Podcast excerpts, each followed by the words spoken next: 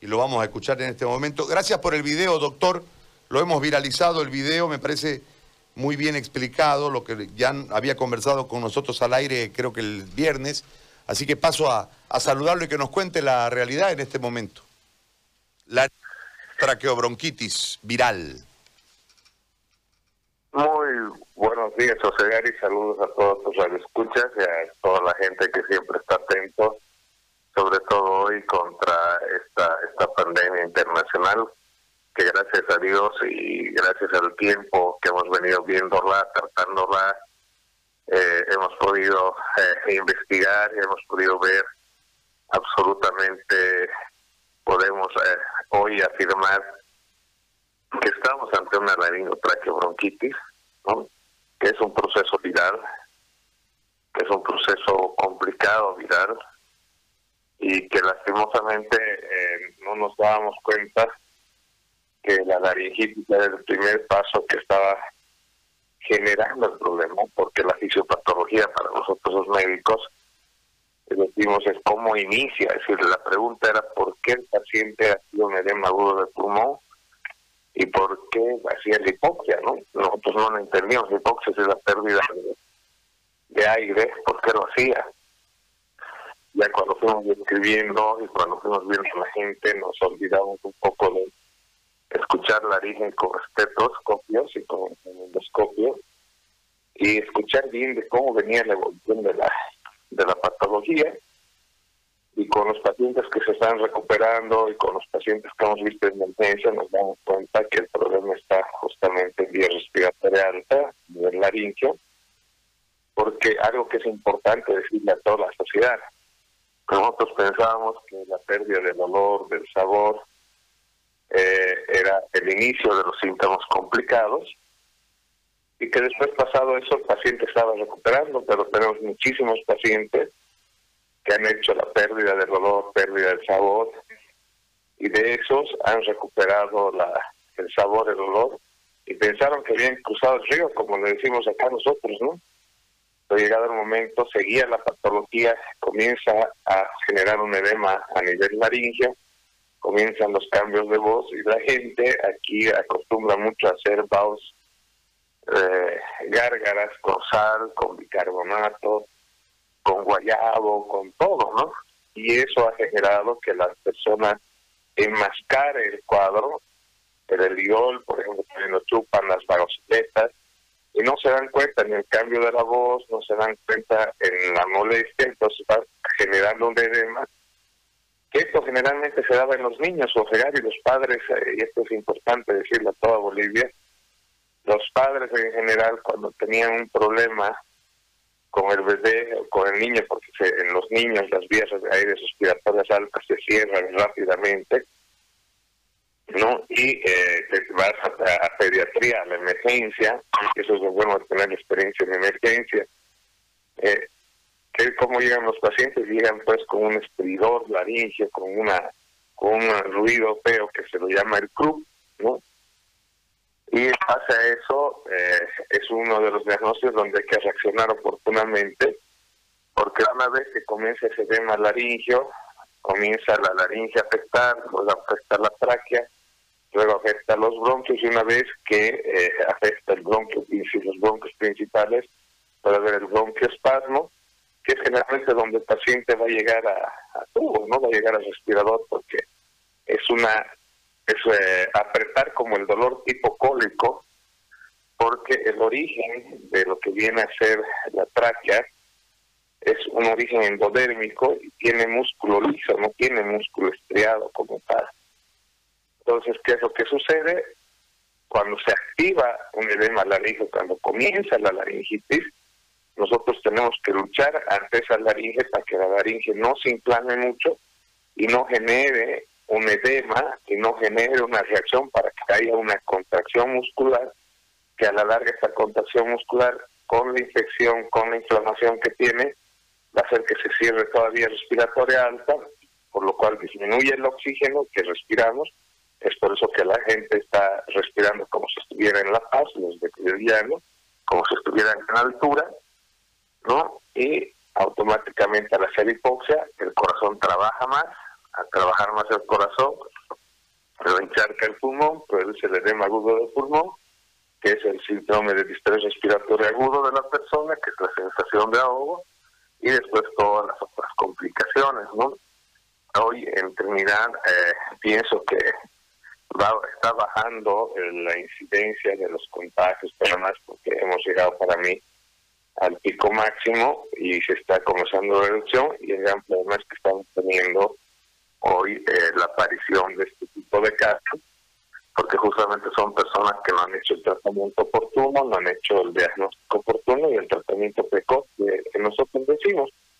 Es por eso, si te das cuenta, en el tema del protocolo, un poco Pegaven, hoy tenemos una reunión en la tarde, tenemos reunión con Mercedes para poder discutir varios temas y uno de los temas que los vamos a, a discutir es justamente el cambio de protocolo en la atención porque tenemos que eh, ser más agresivos en el manejo de la laringitis, porque en realidad eh, no es el virus como tal, seguimos pensando en la cura del virus, nos hemos enfocado en lo que viene a ser el pulmón y las complicaciones que tiene todo este virus, cuando realmente tenemos que detectar el, edema laringio, la laringitis que está produciendo, que es lo que te va a generar toda la reflexión patológica, y nosotros poniendo en el protocolo corticoides, que es una de las cosas que nos ha prohibido la OMS o la guía, todos han puesto que no se debe utilizar corticoides, hoy podemos afirmar los que los corticoides son los que van a salvar vidas, los corticoides, porque además la bibliografía no es algo de doctor, Flores. Doctor, perdón, perdón que lo interrumpa. Eh, nosotros estamos hablando de que tenemos una, una laringotraqueobronquitis viral. Ese, esa es la enfermedad, ¿no? eso es lo que produce el virus. Así es. En el estadio 1, ¿no? En ese marco, doctor... En el estadio 2. En, el, estadio, 2. se la Perfecto. Gracias, en el estadio 2. Es decir, que si, vamos a ponerlo así práctico para la gente, para que la gente lo entienda. Obviamente tiene que haber un médico centinela, por decirlo así, que puede ser por teléfono y a través de la consulta con la exposición de los síntomas de parte del paciente. Si yo no logro bajar los síntomas, sea fiebre, sea eh, dolor de cabeza, todos los síntomas de, del coronavirus, en la fase primera, con antigripal y con antiinflamatorio, tengo que ir, si paso al estadio 2, donde ya tengo la carraspera esa que no pasa, etcétera, etcétera, tengo que, o, la inflamación, ¿no? Eh, tengo que ir directamente al betadúo y al eh, dexametasona, ¿sí? José Gary, en este tema tiene que ser visto por un personal de salud. ¿Ya? ¿Por qué te digo? Porque la gente puede eh, querer ponerse y puede malinterpretar las cosas. El corticoide no es eh, para manejar por cualquier persona. Tienes que saber concentraciones exactas y puedes generar algún otro problema en vez de generar beneficios. ¿Por qué? Porque, por ejemplo, si la persona está con un edema agudo del pulmón, que ha sido producido justamente por los fue muy rápido, el corticoide hace que retengas líquido, ¿no? Entonces, si yo le pongo corticoide de entrada a ese paciente, ese paciente se va a llenar de líquido, imagínense, va a complicar. Entonces, tiene que ser el personal de salud. ¿Qué tenemos que hacer? En el estadio 1 y 2, damos antigripal y damos el ibuprofeno, porque como es una inflamación fuerte, si esto corta, si esto corta, ¿no ve? Estamos tranquilos. Entonces, ¿por qué? Porque significa que la inflamación está pasando y no vino tan fuerte la carga viral.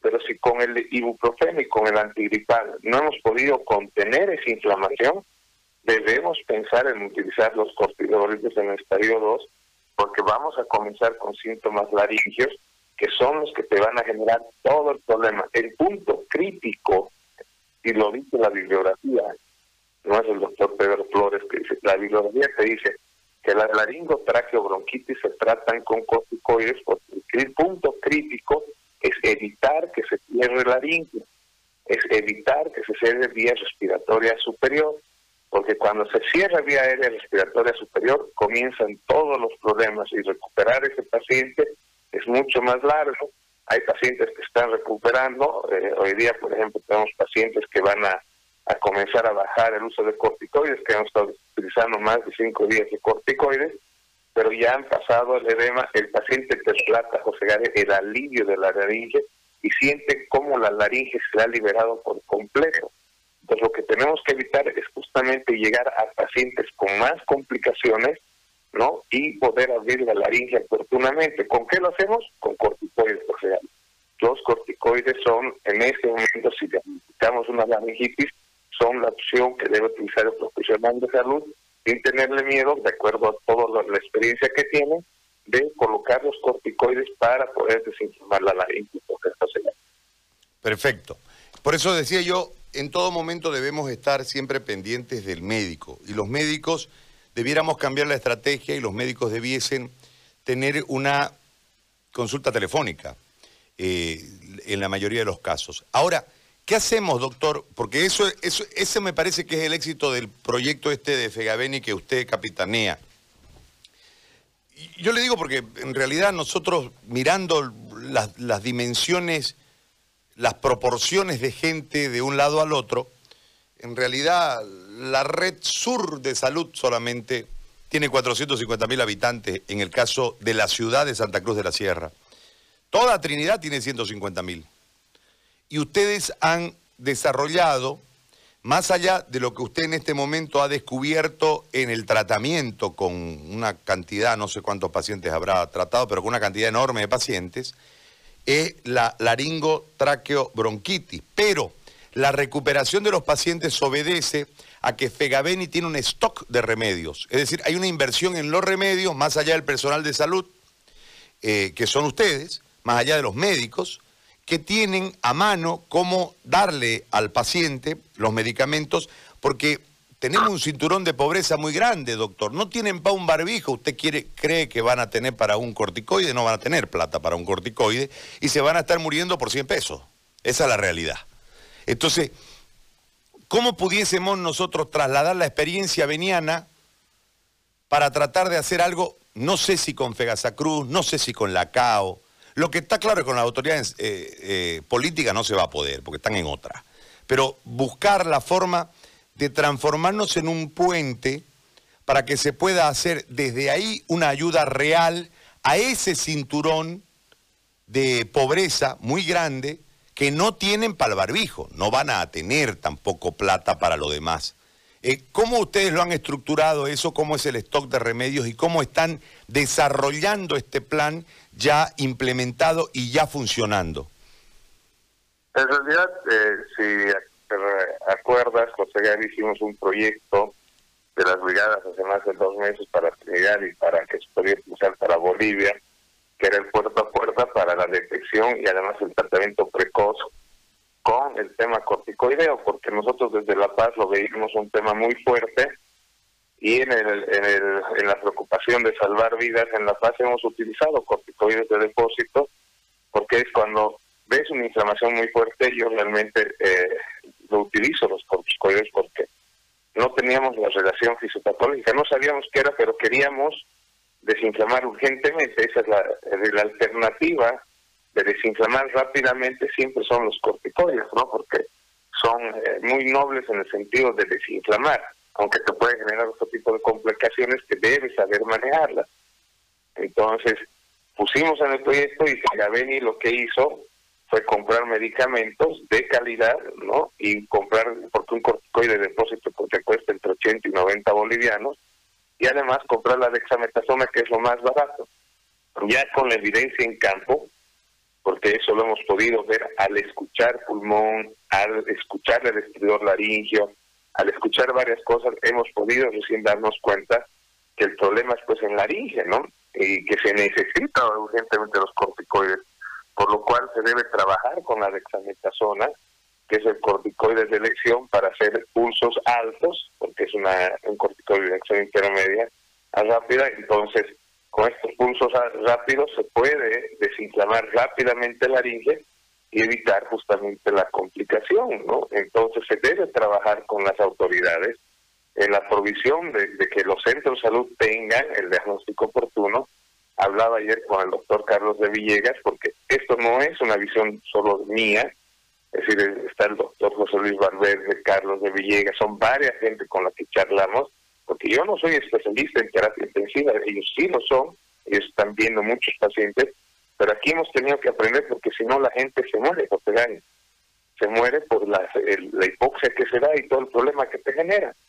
Entonces con ellos hemos visto y ahora por ejemplo estamos tratando de ver qué tipo de tratamiento podemos hacer previo para cuando la persona llegue al, a la consulta cuando la persona llegue a la emergencia y podamos en su momento desinflamar con nebulización, con otro tipo de tratamiento, que lo vamos a comenzar a hacer el día de hoy. Estamos buscando todas las alternativas que ellos nos han dado, sobre todo el, doctor Carlos de Villegas, en el sentido de poder eh, dar un aerosol, generar algo inhalatorio, solo al, inicio de la laringitis para colocar, hacer una vasoconstricción que se llama, hacer eh, que se cierre la inflamación a nivel laringio y evitar esta laringitis. Entonces, ¿qué tenemos que hacer? Tenemos que descontraer el sistema de salud, José Nuestro sistema de salud y lo que nos desespera, hoy por ejemplo llegamos a las 7 de la mañana al hotel, porque siguen habiendo pacientes y nosotros no podemos llegar a todo el mundo, ¿no? Es decir, lo que tenemos que hacer es descontraer el sistema de salud, perderle el miedo al coronavirus y la gente tiene que salir, tiene que ir a su centro de salud, tiene que acudir para que la revisemos y detectemos si tiene una laringitis. Si tiene una laringitis hay que pincharle, hay que disminuir y esa persona va a estar protegida. Fíjate, cuando hablamos del corticoide de depósito, nosotros ponemos el corticoide de depósito preventivamente, protegemos toda la vía aérea, pero además de eso, si le pongo un corticoide de depósito con un corticoide normal, estoy desinflamando y no me va a dar complicaciones ese paciente. La mayoría de los pacientes, fíjense, se quejan de que se cansa, José de que no puede caminar, de que no puede levantar lo que levantaba antes. ¿Y eso qué significa? Es como si estuviera en la altura. Si está en la altura, estamos diciendo que esa persona está comenzando con la laringitis. ¿Por qué? Porque la laringe se está cerrando y está haciendo, eh, está disminuyendo su oxígeno, su oxígeno, como es la hipoxia, en sangre, y eso va a generar toda la repercusión posterior en corazón, en pulmón y todas las complicaciones. Todas las personas se van a dar cuenta que comienzan a quitarse. Hay gente, por ejemplo, que está sentada a dos estones de los chines de los pulsos José Gary, dices levántese y su taquicardia es brutal, pasa 110, 115, y eso significa que al levantarse trata de respirar más y no está entrando el oxígeno que debería entrar. Entonces se complica José y la gente, la patología se complica porque no pueden respirar bien y es como si estuvieran en la altura. Y eso es por la laringitis. Entonces tenemos que descontraer el sistema de salud, perder el miedo al virus, tenemos que llegar a la gente, tenemos que diagnosticar y todos debemos ver, todos los médicos debemos verlo así tenemos que, yo le digo, si nos traen un protocolo o si nos traen otra cosa interesante, lo vamos a hacer porque aquí no es quién es el dueño de la razón, José Gary. Hoy debemos dedicarnos a salvar las vidas y podemos afirmar que lo conocemos bien al virus, que sabemos qué es lo que sucede con el virus, ¿no? Y que lo podemos solucionar porque no queremos que la gente se complique. Una vez se complica José Gary, definitivamente una laringotraqueobronquitis complicada es difícil revertirla es un quienes conocen muy bien esto son los pediatras, porque los pediatras trabajan en la UTI y tienen y ven las laringotraqueobronquitis virales y las conocen de memoria, por eso hay que hacer que participe la Sociedad de Pediatría, ¿no? de terapia intensiva, para ver alternativas de solución para que rápidamente podamos revertir la laringitis en, su grado agudo, José Gary. Bien, doctor, yo lo dejo en, en libertad porque sé que tiene muchísimo trabajo. ¿Le puedo pedir un favor mañana para que la gente, yo le explico, nosotros tenemos un cúmulo de, mensajes, la gente está muy desesperada, eh, la gente se está complicando, hay gente que está muriendo en su casa. El mismo cuadro de Trinidad está en proceso aquí en Santa Cruz, ya estamos llegando a esos índices y me parece que lo, de nosotros por la cantidad de gente va a ser este, exponencialmente muy, muy, muy diferente a lo de Trinidad y lamentablemente eh, va a ser un cuadro mm, apocalíptico. Pero En, en, en, este, en este marco, yo le puedo pedir que mañana usted me diga una hora a la mañana para que nosotros podamos hacer el ejercicio que hicimos hace dos semanas, de que la gente le pueda consultar o, o no tiene el tiempo. Perdón que se lo pregunte al aire. Ocho y, media, ocho y media, nueve sería José Gary, que es la hora que generalmente tratamos de salir. Hoy estamos, estamos saliendo más tarde porque llegamos muy tarde. Entonces, yo pienso que eso de las nueve podemos hacerlo con el mayor gusto. Como digo, la población no tiene que preocuparse, la desesperación no es la mayor guía y sobre todo, gracias al proyecto de Fegaveni, gracias a la gente que ha creído en nosotros, ustedes y todo lo demás, por eso nosotros vinimos acá. No tuvimos el miedo de venir a, Trinidad porque sabíamos que íbamos a encontrar la respuesta al origen y el problema que está. Hoy tenemos claramente que lo que produce todos los problemas es una laringitis y tenemos que tratarla con corticoides. Por si se trata, se revierte, tenemos pacientes que han revertido, hay muchos pacientes que están saliendo en Santa Cruz tratados en la petrolera y todo lo demás con esquemas donde utilizan corticoides, entonces es el momento de, salir a la guerra y dejar de estar asustados y todos los profesionales médicos tenemos que salir a hacerlo, a diagnosticar la laringitis, que si la diagnosticamos tempranamente, tratamos precozmente, tengan por seguro que vamos a disminuir las complicaciones y vamos a evitar más caídos en esta guerra, José Gani. Ocho y media mañana entonces, doctor, ¿le parece? Está muy bien, está muy bien, José Gani. Le agradezco. Ocho y media, yo le agradezco a usted por la predisposición y por su vocación. Este, a veces, soy honesto, me siento un poco culpable que se haya quedado sin trabajo, pero bueno, vamos a ver cómo hacemos después. Le mando un fuerte o sea, abrazo. No tenga pena, lo más importante hoy es salvar vida y sí, lo vamos a hacer. Santa Cruz es muy grande y hoy la desesperación no tiene que ser el mayor consejero a toda la gente, tengan que ser la seguridad que hay médicos en Santa Cruz, hay profesionales, es decir, porque están, lo están haciendo el profesional médico, pero hoy podemos afirmar que hay que hacerlo con más fuerza, con más voluntad, con más, porque sí se le puede ganar la mano al coronavirus. Le mando un abrazo, doctor. Cualquier cosa lo llamo. Y si lo llamo de noche, porque me compliqué. Un abrazo.